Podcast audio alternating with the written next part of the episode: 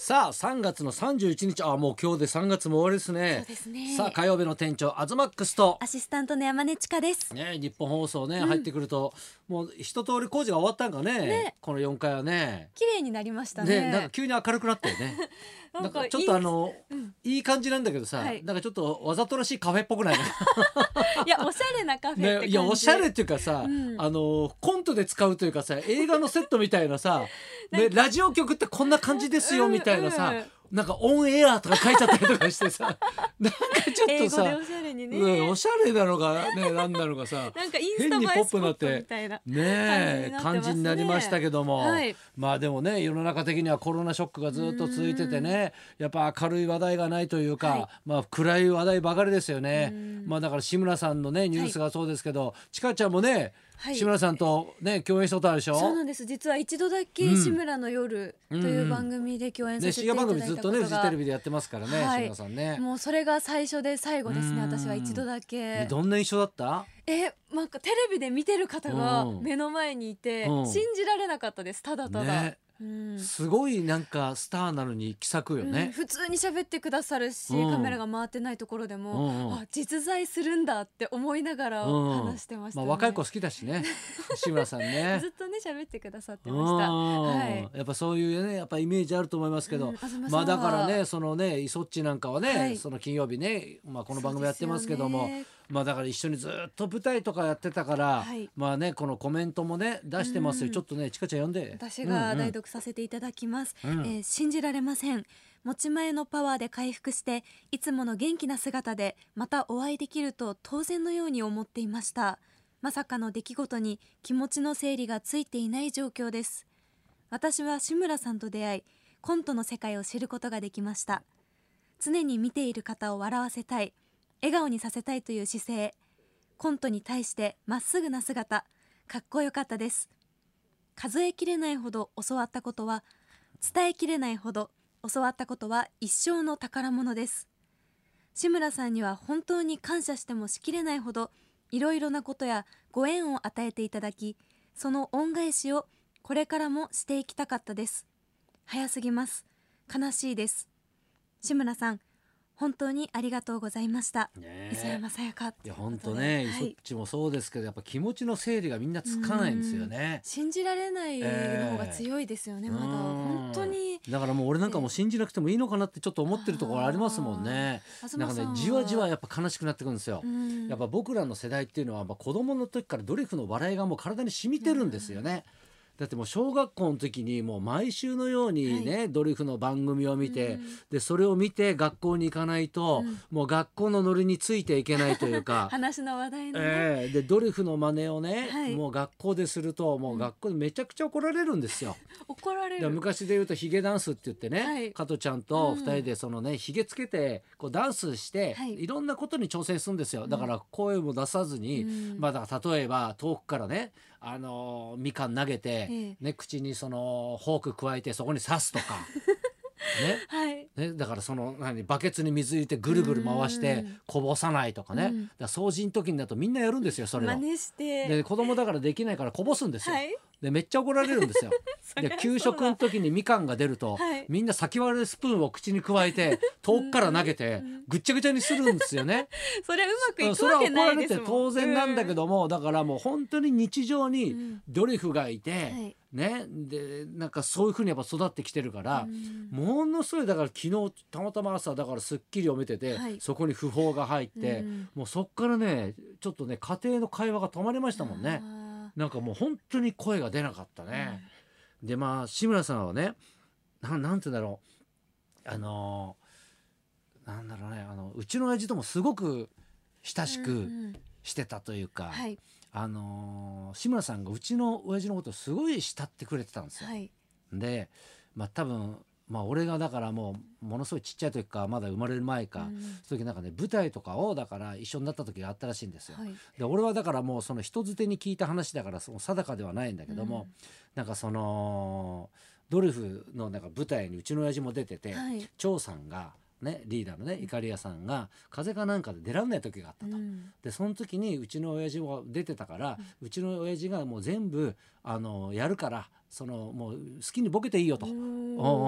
それでなんかそのみんなアドリブじゃないけどそれまでほらドリフってアドリブとかしたことがなかったから、うん。ね、でそれでもうしょうがないからうん。いろいろやってハプニングも起きたりなんかしてそれがまたすごい楽しかったらしいってねだからそういう話を聞いててではい。そっからなんか結構仲良くなったというかう、ん。でなんか講師ともにじゃないですけども、一緒に飲みに行くようになったりとかして、でそんなことは俺はねそのうちの親父が亡くなるまで知らなかったわけですよ。うん亡くなってから聞いたそうそう。で俺はその何うちの親父がまあ亡くなった時に、うん。まあ、志村さんとかが、うん。もうすぐ駆けつけてきてくれたんですよ。うん。でそれでまあ俺はだからうちの親父が突然亡くなってねその朝起きてたら死んでたわけですよ。はい。それでもう実感が湧いてないわけですよ。うん。そうするとまあ金ちゃんもそうだし、はい。のね武さんだとかいろんな人がうん。うちに来てくれて、はい。でその時に加トちゃんケンちゃんがちょうどやってたんでしょうね。多分本番終わりかなんかで駆けつけてくれたんでしょう。ん。ねあのね本当にねもう加藤さんと志村さんがはい。ピンクのつなぎと黄色いつなぎで、はい。ねもう駆けつけるように本当に来たんですよ。う。ん。でうちの親父の亡骸のはい。横にこう座って「東さん」っつってすごい悲しんでるんですよね。うん。でそれを見た時にもう俺もパニクってるから、わあすごい光景だなと思って、うん。もうなんかどっかで信じられない部分もあったんだろうね、なんかね心の中でねもしもこんな葬式があったらみたいな。なんかちょっとねもうドリフ大爆笑のコントがもう頭の中で。かその光景もうコントん、もうそうだってめちゃくちゃ派手な格好でさ、うん衣装のままね来てるからさ。多分駆けつけてくださって。うんそういうのとかもうすっごい頭に残っててで俺がねテレビ出るようになって、はい。志村さんのねコント番組とかに、あの呼ばれるというかね、はい。まあ、トークコーナーとかでうん。呼ばれん時呼ばれた時に「いやほんとねお前のお父さんにはお世話になったんだよ」っつって、もう粋な人でさ、はい。でなんかいろいろ向島とかさ、うん。熱海とかさ、うん。連れてってくれてさ、もうかっこいいんだよ着物着てさ、ね、ポチ袋にお金いっぱい入れてさ、うん。って言って。で芸者あげてさ、うん。芸者喜ばすんだよなんつって。ね踊りもするし歌も歌うし、うん。なんて言ってて。で志村さんっつって「あの芸者あげて遊んでたんですかうちの親父」っつって「家族はそんな話知らないんですけど」みたいな。そこで初めてね うん。お父さんがどんな遊びをしてたかをそう知って。そうそうそういやだから、うん。そういうこととかいろいろ教えてくれたりとか、まあ、結構これは有名な話なんですけど、はい。志村さんがねうちの親父に「どうしていつまでたってもそんなバカなことやってんですか?」と。うん。ねね、俺もなんかその何子供とかに外で会うと、はい。ね、志村バカだなって言われると、うん。ね。ね、これどうなんですかねみたいなこと言ったらそれはお前の芸がすごいからだみたいなことを言ったらしいんですよね。うん、だからいかにだからその何あの、まあ、頭よく見えたりとか、うん。そうするとコメディアンとしては、ね、その伝わっちゃうと、うん。ね、だからバカだと思われてることがいかにうん。こう正解かじゃないけどもうだ、クイズ番組にもね出ないっていうね。理由ですよね。うん、とかだからそういうななんていうんですかね、うん。ことをしないっていうのはうん。だからうちの親父が言ってくれてそれを俺はいまだになんかすごく大切に思ってるみたいなことをあやっぱ飲んだ時とかにねうん。ちらっと言ってくれるんですよね。ー嬉しいですよね。だからそういうのがやっぱりだって俺からしたら子供の時からね、うんそのもうなんだろうスーパースターじゃないですか。はい。そんな人がまたうちの親父のことも言ってくれるし、ね。でまあねもう今もう3年ぐらい前になりますかね、大丈夫だに呼ばれたんですよ。うん。その時もすごい嬉しかったのは、はい。変なおじさんのコントだったんですよ。うん。変なおじさんのコントって 女の子がさうん。キャーねなんか変ななんかそうみたいなのがあって、はい。でまあなんだ君はっつって、うん。でなんだ君はってかっつって変なおじさんが始まるんだけど、はい。ねその大役が俺だったんですよ。うん。でそれをね別にああのコントにね出れるんだってちょっと喜びはあったんだけど、はい。そしたら本番前に急にスタッフさんがねうん「いい東このさなんだ君は」っていうセリフこれいかにすごいかわかるかみたいな。うん。今までねマーシーね、はい。田代とでねダチョウの肥後ちゃんしか言ってないんだよつって。うわお前で三代目だよアズマックス。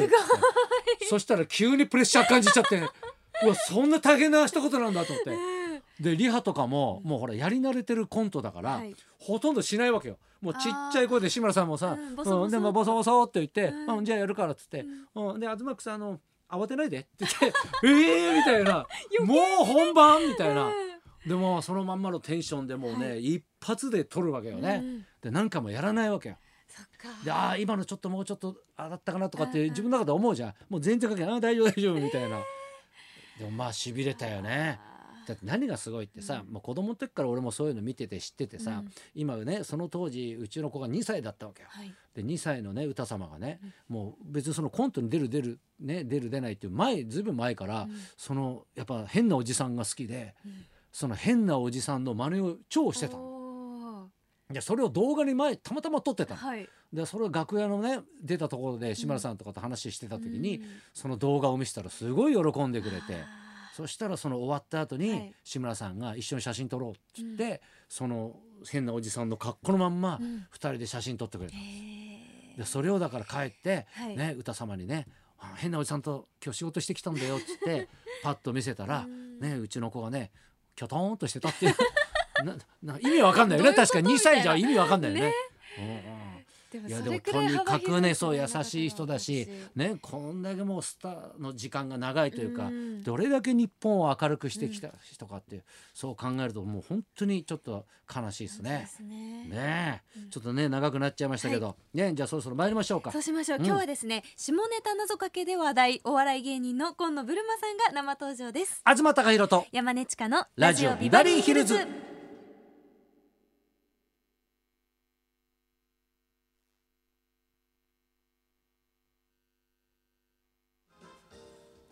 今日のゲストはお笑い芸人の今野ブルマさん。下ネタ謎かけで一躍話題の女性芸人になると女芸人ナンバーワン決定戦ザ・ W では第1回から3大会連続で決勝戦に進出、うん。プライベートでは去年めでたくご結婚されました。順調ね。うん。